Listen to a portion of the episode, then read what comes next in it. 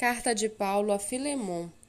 Paulo, prisioneiro de Cristo Jesus, e o irmão Timóteo ao amado Filemon, que é também nosso colaborador, a igreja que se reúne em sua casa, a irmã Áfia e a Arquipo, nosso companheiro de lutas. Que a graça e a paz de Deus, nosso Pai e do Senhor Jesus Cristo estejam com vocês. Dou graças ao meu Deus, lembrando sempre de vocês nas minhas orações, porque tenho ouvido falar da fé que vocês têm no Senhor Jesus e do seu amor por todos os santos. Oro para que a comunhão da sua fé se torne eficaz no pleno conhecimento de todo o bem que há em nós para com Cristo. Pois, irmão, o seu amor me trouxe grande alegria e consolo, visto que o coração dos santos tem sido reanimado por você.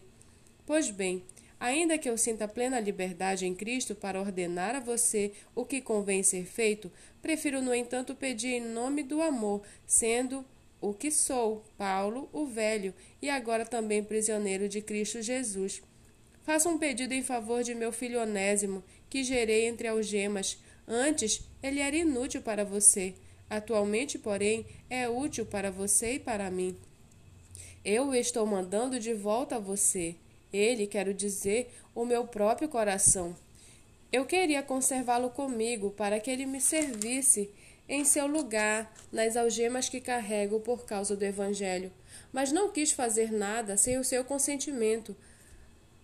Mas que a sua bondade não venha a ser como que uma obrigação, mas algo que é feito de livre vontade. Talvez ele tenha sido afastado de você temporariamente, a fim de que você o receba para sempre, não como escravo, mas muito mais do que escravo, como irmão caríssimo especialmente de mim, e com maior razão de você, quer como ser humano, quer como irmão do Senhor.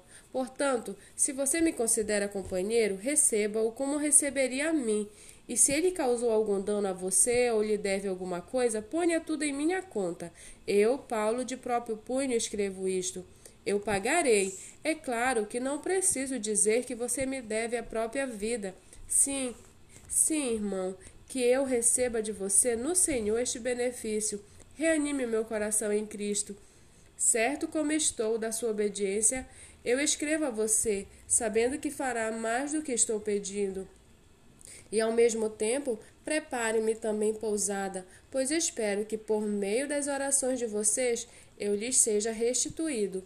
Epáfras, prisioneiro comigo em Cristo Jesus, Marcos, Aristarcos, Demas e Lucas, meus colaboradores, mandam saudações a você.